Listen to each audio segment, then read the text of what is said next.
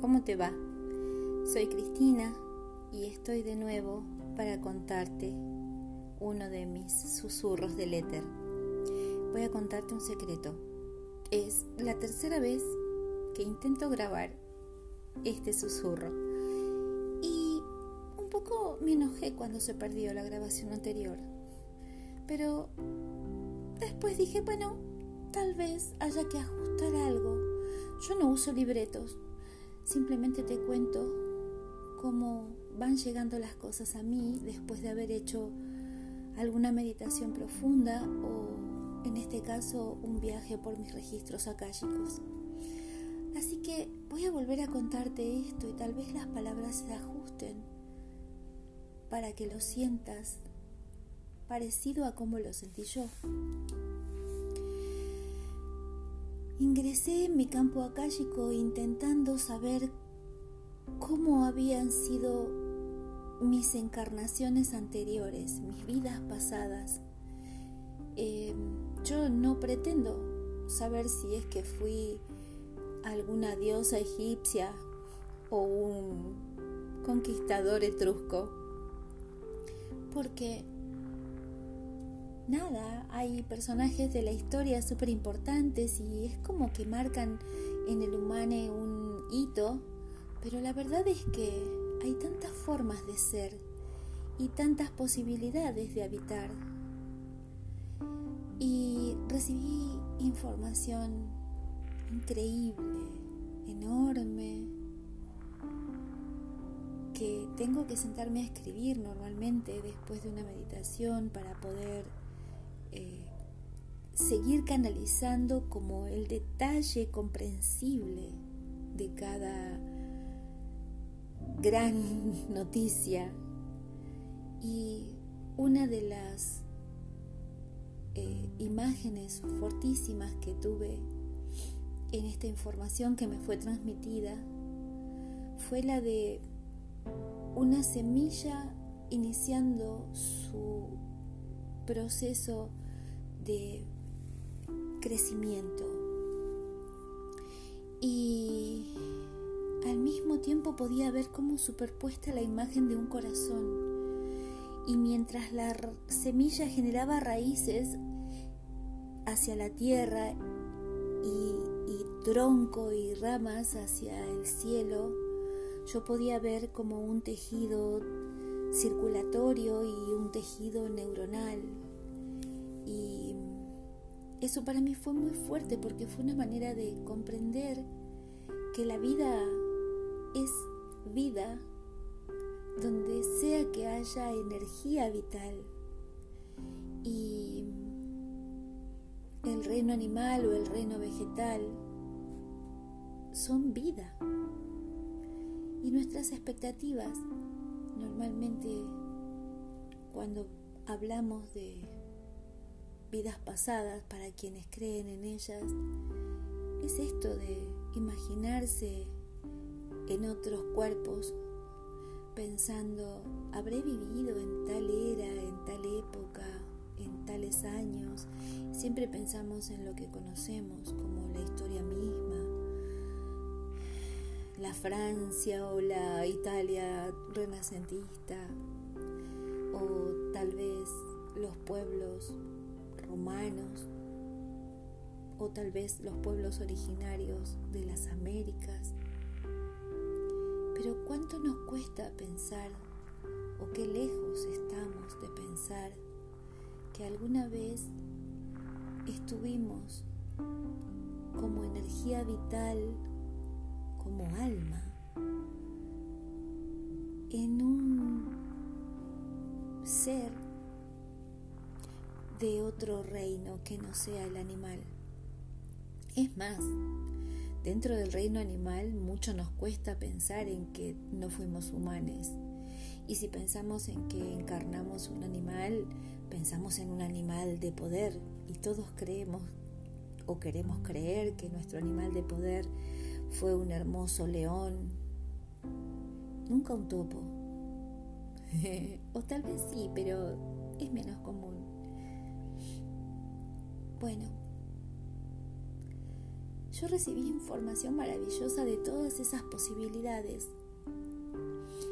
Pero el árbol, la planta, me conmovió muchísimo por lo extremo de su bondad, por su quietud y su aceptación, por su enraizamiento y su común unión a la tierra y al universo, con sus raíces y sus ramas, con el equilibrio perfecto, dándole a la tierra al ecosistema el, equilibrio y las maravillas de mantener ese equilibrio, formando una simbiosis perfecta, promoviendo la vida, entregándose y me hizo pensar en el verdadero amor. Ese verdadero amor que es el que solo se entrega sin esperar nada. Y comprender que hay en cada planta un caudal de energía amorosa ilimitado que solo existe ser tomado y que nada pide y que está en nosotros intentar mantener ese maravilloso equilibrio y esa maravillosa vida. Y me pareció conmovedor y emocionante mirar a un árbol y sentir cuánta vida y cuánto amor del más puro del más perfecto, tan acercado a la divinidad misma, fuente, al universo, y tan aferrado y arraigado en la tierra, literalmente. Siento que cuando miro una planta, puedo percibir otras cosas y comprendo por qué siempre tuve tanta afinidad con la tierra y con las plantas. Las plantas están para nutrir, como una madre que amamanta y que no espera nada más que la vida de su hijo que está aconteciendo. igual nutren, se entregan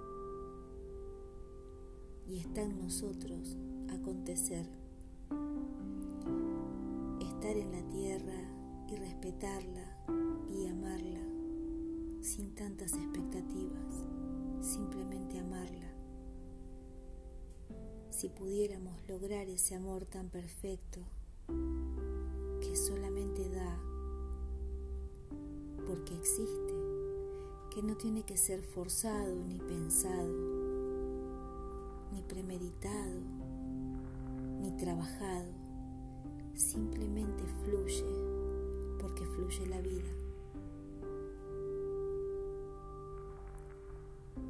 Hay tanto para aprender, incluso de ese árbol que da sombra en una plaza o en un jardín tanto para comprender, mirando profundamente, entrando en la divinidad de la tierra, en la divinidad de la vida, proyectando nuestro pensamiento en lo profundo para poder proyectarlo tan lejos como sea posible. Cosas como por ejemplo la maravilla del momento en el que se crea la vida misma, ese instante en el que late la vida en unas células, ya sean semilla, ya sean embrión humano o embrión, siempre es un embrión va a dar lugar a un nuevo ser. Una de las cosas que pude comprender pensando en la grandeza de las plantas es que el día que mi alma parta, quiero volver a la tierra. Quiero volver a la tierra al momento de partir hacia el universo, el universo compostarme y ser parte de la madre cuando mi otro yo vuelva a la fuente. Sentí que es así como el equilibrio se fortalece, que devolverle a la tierra, aunque sea ese puñadito de composta, es un acto de justicia, es un acto de equilibrio, es un acto de amor. Y mientras tanto, tratar de vivir con amor al prójimo, sin esperar nada, entendiendo que la tierra es mi prójimo, plantas son mi prójimo, que todo lo que me rodea y tiene energía vital es mi prójimo. Me da amor a su manera y siente mi amor a su manera. No tengo pruebas, solo tengo certezas y así es como las comparto, con la certeza de haber recibido un mensaje lleno de amor, que espero que conecte con vos también. Gracias por escucharme, gracias por estar ahí. Será en otro susurro que nos encontremos nuevamente. Gracias. Nos vemos.